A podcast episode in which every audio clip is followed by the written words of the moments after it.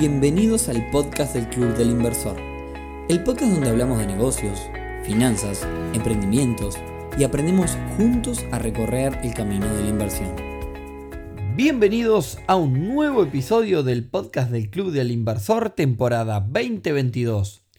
Hoy viernes 21 de octubre, episodio número 126, en el que vamos a hablar de una de las habilidades que como personas de negocios debemos en algún momento sí o sí desarrollar.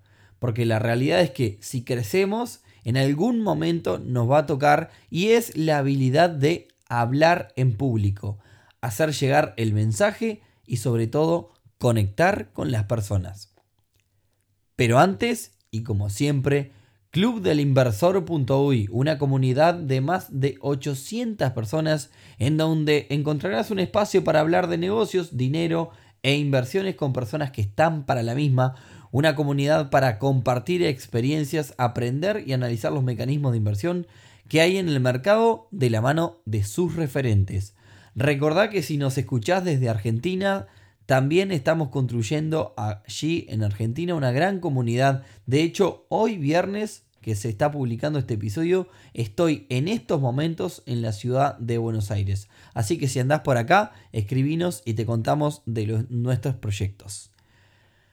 Ahora sí, yendo al tema del día de hoy, les cuento que hoy miércoles, que en realidad no estoy en Buenos Aires, cuando estoy grabando es, el día miércoles, participé de un taller junto a los amigos de AGE, Asociación de Jóvenes Empresarios, que recomiendo que vayan a ver un poco qué es lo que hacen ellos, que también está muy bueno. Y eh, fue un taller en el cual estuvo Daniel Ríos, que es alguien que se dedica a esto de la oratoria, y estuvo tirando un montón de piques para dar charlas en público. Eh, probablemente en algún momento lo invitemos aquí al podcast o al club a Daniel, porque la verdad que estuvo muy bueno. La cuestión es que me pareció un tema súper interesante para traer al podcast, sobre todo porque este es un podcast de negocios y una persona que se jacte de ser una persona que es una gran empresaria debe sí o sí tener habilidades para la oratoria y el generar empatía tanto al hablar en público como al transmitir un mensaje, por ejemplo, en las eh, redes sociales. Bien. Recuerdo incluso eh, haber hecho un episodio sobre networking, si no es el 5, el 6, 7, por ahí anda, eh, vayan a escucharlo mencionamos el tema, eh, este tema del que vamos a hablar hoy, eh, que por más, la realidad es que en nuestros trabajos, por más que seamos eh, las o los mejores en lo que estamos haciendo, si no sabemos comunicarlo, esto les habrá pasado un montón, el crédito se lo puede y se lo lleva otra persona. Por tanto, la pregunta es entonces, ¿qué tips necesitamos saber o qué cosas podemos hacer para mejorar nuestras habilidades a la hora de comunicar y poder realmente comunicar y hacer llegar el mensaje y sobre todo vendernos, que es un poco lo que repasamos en aquel episodio número 5, 6, vayan a buscarlo, anda por ahí. ¿Bien? Así que este episodio va a tratar de N cantidad de tips, supongo que van a ser más o menos 10 por lo que tengo anotado, así que van a ser 10 tips sobre eh, hablar en público y comunicar mensajes ante una audiencia que puede ser grande o puede ser chica como un grupo de trabajo. ¿Bien? Lo primero es algo que justamente hoy escuchaba en el taller de Daniel a la mañana y que es reconocer que todos nos ponemos nerviosos al hablar en público.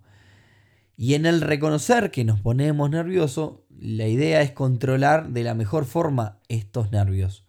Porque una cosa que justo dice Daniel en sus redes, eh, vayan a seguirlo, este, la verdad que una de las cosas que dice es que perder los nervios del todo puede terminar mal, puede terminar en un canchereo y que uno cometa errores a la hora de, hablar. Me encantó esta frase y esta visión porque sobre todo si estamos en un ambiente de confianza podemos llegar a caer en ese canchereo eh, y cometer errores al dar un discurso. Eso sería el primer tip. Otro enorme tip, segundo, sería que eh, sería un tip, digamos, que quizás ustedes podrían decir, que es una cosa súper obvia, eh, pero la realidad es que no se hace en todos lados, no en todos lados he tenido la suerte de participar en talleres y en eventos, no, no lo he visto en todos lados, que es que la persona que está dando el discurso te mire a los ojos. Eh, hoy, eh, en este taller que, estuve, se mencionaba otro tipo importante, sobre todo a la hora de mirar a los ojos. Si tenemos una audiencia de 500 personas, no podemos mirar a los ojos a todos. Entonces, la técnica que utilizan los artistas es, eh, y las personas que dan discurso ante grandes audiencias, es la de mirar a cierto sector o grupo de la audiencia y, acá lo interesante es que, porque claramente no se puede mirar uno a uno, lo interesante es que cuando uno está expresando un, concepto, tenga el cuidado de mirar a un grupo, expresar ese concepto y finalizar ese concepto con el grupo. No agarrar un concepto y, e ir repartiéndolo entre diferentes grupos a la hora de mirar, sino que terminar el concepto y ahora arrancar a mirar a otro grupo y arrancar otro concepto con ese otro grupo. ¿Bien? Tip número 3 aprende todo lo que puedas sobre tu audiencia. Nunca está eh, de más la información. No sea cosa que vayas a motivar a un congreso de veganismo y tires un chiste de carnívoros y quedes horrible. Sobre todo, utiliza la info para adaptar el discurso. Si vamos a hablar de finanzas ante un público sumamente ignorante dentro del tema o que desconoce el tema finanzas, no podemos dar por sobreentendido un montón de conceptos eh, que la audiencia puede desconocer. Tenemos que tratar de explicar todo. No es lo mismo hablarle a niños que a adultos y así con cada una de las diferencias que pueda tener la audiencia. Busquemos también puntos en común que pueda tener la audiencia. Investiga todo lo que puedas. Toda esa info nunca está de más. Siempre de alguna u otra forma la vamos a terminar utilizando. Bien. Tip número 4 y relacionado con el 3, ¿no? Eh, y este doy fe que es infalible. En mi caso tuve la suerte de trabajar en la industria del turismo y lo apliqué muchísimo este tip número 4 y que es si conoces a tu audiencia y por ejemplo mencionemos casos, el salón, un salón de clases, un grupo de turistas, un grupo de trabajo, me, hablo, me refiero a grupos relativamente reducidos, no hablo de grupos de 500 personas, donde es viable quizás tener los nombres de las personas. Intenta aprender lo más rápido posible el nombre de todos o de casi todos. Quizás te tenés la suerte de tener la info de la gente que va a ir antes de dar la charla. Bueno, aprovecha. Si tenés la oportunidad, estudia esa lista. Y si te parece que es muy difícil hacerlo, hay mil técnicas para esto. Eh, básicamente se, se entrena. Entre ellas, eh, intentar buscar las caras, asociar caras con nombres. Eh, mucha gente tiene memoria fotográfica y, eso le ayuda muchísimo. Eh, recuerdo personalmente tener listas de pasajeros antes de salir para un viaje, los días previos, leer todos los nombres, tratar de buscarlos en las redes, que hoy es una oportunidad que tenemos, intentar machar, digamos, juntar esa cara con, e, con ese nombre, intentando asociar para cuando los conozca de verdad eh, tener una idea o, incluso para la interna una cosa que he hecho es buscarle un apodo. No sé, eh, un rasgo físico, algo que tiene puesto, algo que me hace acordar, lo que sea, aunque sea para la interna. Este, o sea, aunque sea solamente para mí, por lo menos para a través de ese apodo tratar de recordar el nombre lo más fácil, lo que sea.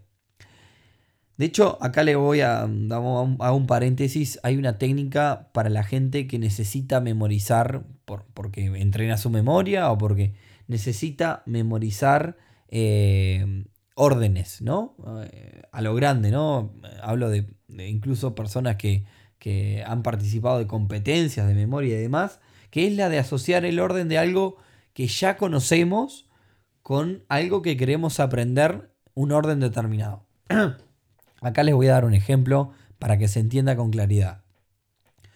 Todos conocemos la distribución de nuestras casas, ¿bien?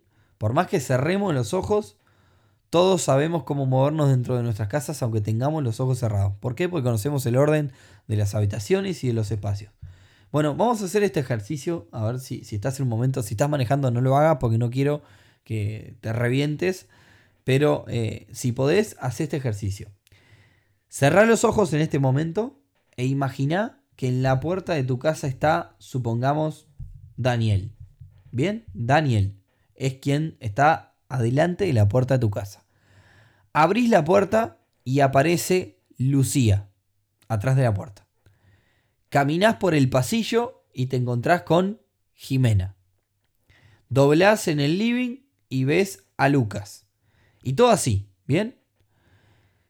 Asociaste los lugares. O sea, es decir, está Daniel en la puerta de tu casa, abrís la puerta, te atiende Lucía, caminás por el pasillo, te encontrás con Jimena, doblás en el living y ves a Lucas. ¿Bien?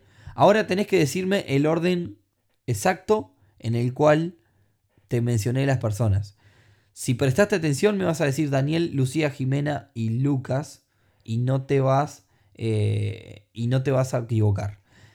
Esto es la técnica que utilizan muchas personas para memorizar órdenes. Es decir, tendrías que seguir con la cantidad de habitaciones que tenga tu casa e ir encontrándote con las diferentes personas y de esa forma asociar algo que vos conocés, un orden que vos conocés, a una lista de personas, por ejemplo, ¿no? Podés hacerlo incluso con el camino a tu trabajo si, si lo haces caminando. Es decir, imagínate que en cada una de las esquinas en, la que vas doblando hay una persona diferente. Tiene que ser algo que tú ya conozcas, ¿bien? Eh, yo lo he hecho, lo he hecho y, lo, pongo en práctica, por ejemplo, en los asientos de un ómnibus y tengo ya el orden de las personas donde van ubicadas. ¿Bien? Tip número 5, y acá voy a seguir enganchado al 4. Esto del nombre es elemental para generar empatía y confianza. No hay nada mejor para las personas que te digan el nombre. Y como te decía anteriormente, si no lo recordás, también podés preguntárselo y repetirlo mil veces en la misma frase. Por ejemplo, ¿cómo te llamas? Patricia. Patricia, contame alguna vez, ¿hablaste en público? ¿Dónde trabajas, Patricia?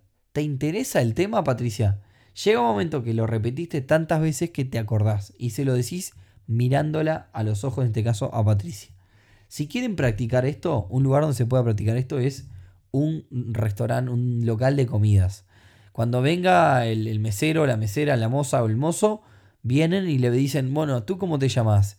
Eh, me llamo José. Bueno, José, ¿qué es lo que qué es lo que te gusta a ti comer aquí? No sé qué. Y pero acuérdense de lo que yo les digo, les va a resultar, es un ejercicio interesante de hacer. José lo va a tener mucho más espectacular que si ustedes no le hubiesen preguntado el nombre. ¿Bien? Tip número 6. Ser totalmente auténtico. Ya hablamos de adaptarse a la audiencia, pero eso no quiere decir hablarle a, una audiencia. Eh, ejemplo, vamos a hablarle a un grupo de venezolanos y arrancamos comenzando diciendo, ay, qué chévere que está este público y demás. No, hay que ser nosotros, sin groserías ni extremos, pero siempre, siempre siendo nosotros. Recordemos que hoy por hoy, además de dar discursos y demás y hablar en público, muchos de nosotros terminamos comunicando cosas en las redes, cuando sos la cara de tu empresa y demás. Eh, y si construimos un personaje y nos mostramos todo el tiempo en las redes, nunca lo vamos a poder sostener. Por tanto, el camino más sencillo para conectar con la gente es ser auténtico, genuino. Les cuento otra, hace poco se hizo el America Business Forum en Punta del Este, un evento muy, muy, muy lindo acá en, Uruguay, muy interesante, con speakers de alto calibre. Pero a mi gusto uno de los mejores fue Luis Suárez. Y quizás como empresario no era el más reconocido, probablemente digamos, debe ser el peor empresario de todo el evento, sin embargo, su discurso llegó muchísimo al público, creo que más que el resto. ¿Y cuál fue la clave? La autenticidad. Eh, su, forma de hablar eh, le llegó a la gente y, nada, y eso este, vale más que, que, muchísimas cosas. ¿Bien? Bueno, tip número, se va el tiempo, tip número 7. No pongas presentaciones y efectos rebuscados. En inglés hay una sigla que se dice para este tipo de cosas, KISS, que significa beso también pero en realidad eh, la sigla significa Keep it simple, stupid. Eh, traducción, mantenerlo simple, y bueno, al final tiene un insulto. Eh, mantenerlo simple. los efectos y, y las cosas rebuscadas no suman. De hecho, una tendencia en los speakers, los grandes speakers sobre todo, es la simpleza de sus presentaciones. Es más, tip 7.5, si les puedo decir, muchos utilizan solo imágenes que intentan transmitir el sentimiento o mensaje que quieren dar en ese momento sin siquiera poner una sola frase. Bien, tip número 8 y que no, no podía faltar en este episodio, que es, además de las palabras, el cuerpo, sí, señoras y señores, el cuerpo habla muchísimo. Por tanto, cuida y utiliza a tu favor el lenguaje corporal, el lenguaje no verbal. Acá les voy a recomendar una serie que se llama El cuerpo no miente, que analiza casos de personas que intentan cometer delitos o traficar droga en los aeropuertos. Eh, y bueno, la verdad se, puede aprender muchísimo. Podríamos hacer un capítulo entero sobre el tema no verbal, eh, digamos, la comunicación no verbal. Eh, decir cosas como las manos hacia la audiencia, no cruce los brazos, no te toques la cara, no te toques el pelo, no camines hacia todo lado, no te esconda, junta la punta de tus dedos. Eh, hoy de mañana en el evento hablaban de, de, de, quizás, de quizás un buen consejo es imagina que tenés una caja invisible entre las manos y sostenela durante toda la charla. Bien, eso es una forma de utilizar las manos a la hora de hablar. Tip número 9. Utiliza diferentes tonalidades de la voz para diferenciar momentos del discurso y ten en cuenta también los silencios. A veces hay silencios que también intentan enfatizar un mensaje porque hacen que, hacen que la audiencia tenga tiempo de reflexionar sobre un mensaje. Se habla de unos 3 segundos de silencio. Y ya que estamos en un podcast, vamos a aprovechar a hacer una prueba. A continuación entonces les voy a decir que pensemos en el poder de los silencios. ¿Vieron cómo ese silencio eh, impacta, no? Eh, bueno, tip número 10. Tip número 10 y último ya. Y ya que tocamos un poco de todo en este episodio, hablemos del contenido. Hoy justo Daniel también en, el, taller hablaba de esto y, resumía todo en tres pasos. Dar un discurso es decir que voy a hablar, hablarlo y cerrar repitiendo que lo dije. Es decir, decir de qué tema vamos a hablar, hablar del tema y cerrar repitiendo el tema del cual hablé. Ejemplo, este es un episodio hablando sobre oratoria. Te acabamos de dar 10 tips para que mejores tus habilidades. Y cierro repitiendo que podés volver a escuchar cada uno de los tips retrocediendo este episodio. Y ahora para cerrar, eh, me encanta este tema, la verdad me, me, copé mucho grabando esto. Eh, podríamos meter 400 tips eh, más, pero se va a ir muchísimo, se va a ir muy largo el episodio. además, en este momento son las 2 y 57 de la mañana del día jueves ya y a las 7 me tengo que viajar a Buenos Aires, así que tampoco me daría el tiempo de grabar por un montón de horas. Pero si les copa este tema, socias y socios, podemos hacer algo en el club, así que nos comentan luego en las redes. Y con esto cerramos este, algunos de los tips para mejorar nuestra oratoria, que es algo que en los negocios también tenemos que hacer. Así que rápidamente me despido, que tengan un gran fin de semana y si les gustó como siempre y nos quieren ayudar, lo pueden compartir con muchas personas. Que tengan un gran fin de semana. Chau, chau.